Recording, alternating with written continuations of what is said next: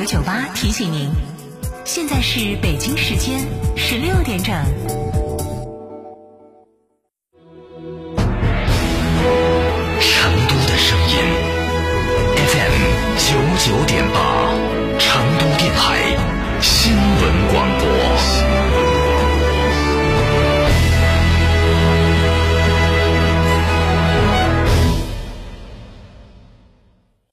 林天成餐厅，这里为品牌提供经典广播电视新媒体做法有品牌宣传、软性植入、专属定制活动执行，独家代理成都电视台全频道频率以及看度 APP 广告业务。天成传媒层出不穷，合作热线八四三三六九五五。神兽降临，质感觉醒，哈弗旗下新科技旗舰 SUV 哈弗神兽正式上市，即日起到成都嘉诚购车享金融、置换、增购等多重好礼，更有发动机、变速器等核心零部件的终身质保。详询零二八六五五五九三九三零二八六三个五九三九三，买哈弗到嘉诚。从别墅到别墅生活，山顶为您想的更多。山顶装饰十四年专注高端整装定制，微信预约五个 V 九四六五个 V 九四六，电话预约八幺七幺六六六七八幺七幺六六六七。在成都有别墅的地方就有山顶装饰。九九八快讯。来关注这一时段的九九八快讯。为进一步规范上市公司投资者关系管理，证监会近日发布了《上市公司投资者关系管理工作指引》，指引进一步明确投资者关系管理的定义、适用范围和原则，增加和丰富投资者关系管理的内容和方式，进一步明确上市公司投资者关系管理的组织与实施，同时强化对上市公司的约束。市场监管总局日前发布新修订的高标准农田建设通则，将全国划分为东北区、黄淮海区、长江中下游区、东南区、西南区、西北区和青藏区七个区域，因地制宜制定高标准农田基础设施建设标准和农田地力标准参考值，十月一号起实施。近日，吉林油田新二幺五区块十六号大井层平台顺利投产。该平台共有七十二口油水井，是目前亚洲最大的陆地采油平台，可控制地下含油面积八平方公里，地质储量达三百万吨。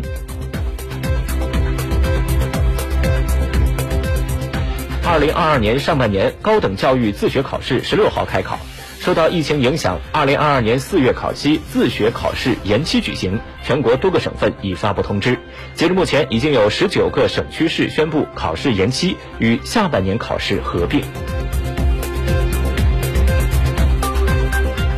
三峡平潭外海海上风电塔筒设备近日正式开工，标志着这个亚洲最大单机容量风电项目全面启动。项目建成后，每年可为电网提供清洁电能四万四千三百八十八点九万千瓦时，与相同发电量的火电相比，每年可为电网节约标准煤约十三点六万吨，可相应的减少排放温室气体、二氧化碳三十七点二万吨每年。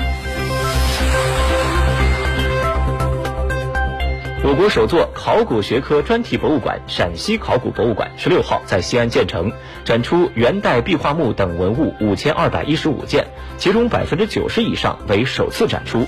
陕西考古博物馆还建有考古研究中心、科学保护中心、综合管理中心和公众考古中心，从发掘到保护、研究、阐释、展示、传播，全链条展示考古学科的魅力。上海市商务委副主任刘敏日前介绍，上海正积极帮助电商平台恢复运营能力。目前，上海电商平台非涉疫大仓已恢复营业四十二个，开业率百分之九十五点五；非涉疫前置仓恢复营业七百七十九个，开业率百分之六十六点二。帮助保供人员返岗，目前外卖骑手在岗人数一点八万多人，每天配送单量一百八十万单左右。十六号上午，约一千名观众走进保留赛事冰面的国家游泳中心冰立方进行体验。冰立方由此成为北京冬奥会全部十二个竞赛场馆当中率先开放公众体验的场馆。据悉，冰立方赛后体验活动的时间为四月十六号到五月十五号。预计一个月后，部分冬奥景观和临时设施将被移出，冰面计划在五月中下旬起逐步还原为泳池，再根据使用需求实施水冰双向转换。视线转向国际。当地时间十七号，乌克兰总统泽连斯基在接受网络媒体采访时表示，乌方准备就乌拒绝加入北约和克里米亚地位问题同俄罗斯进行谈判，但前提是俄方停止军事行动以及其武装力量从乌克兰领土撤离。日前，日本政府已展开讨论，计划在韩国后任总统尹锡悦五月就任之后，着手重启陷入停滞的日韩高级别对话。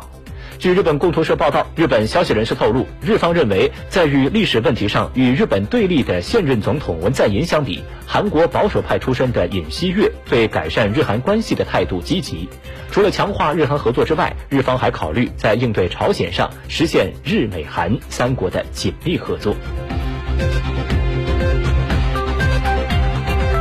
由于原油及农产品等价格上涨，推高了进口成本，尼泊尔的外汇储备消耗速度加快。尼泊尔央行发言人十五号表示，如果经济状况不能好转，尼泊尔目前的外汇储备将在七个月内用完。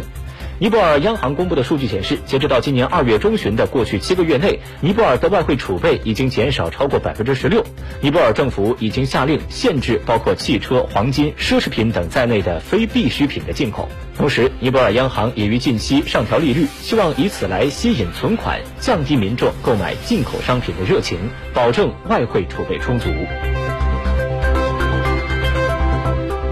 当地时间十六号，关于核电站废炉等过程中产生的大量放射性废弃物的处理问题，日本经济产业省正考虑修改制度，委托外国企业进行处理。截至今年三月底，日本全国的核电站共计有五万七千二百三十吨大型放射性废弃物。目前，日本尚未确定这些废弃物的处置地点。当地时间十六号，英国首相府宣布，英国首相鲍里斯·约翰逊将于四月二十一号到二十二号访问印度。据通报内容显示，约翰逊将于二十一号访问古吉拉特邦第一大城市艾哈迈达巴德。二十二号，约翰逊将前往新德里会见印度总理莫迪。二零二一年，英国首相约翰逊和印度总理莫迪达成了印英全面战略伙伴关系，并承诺在贸易、卫生、气候、国防和安全等领域深化双边关系。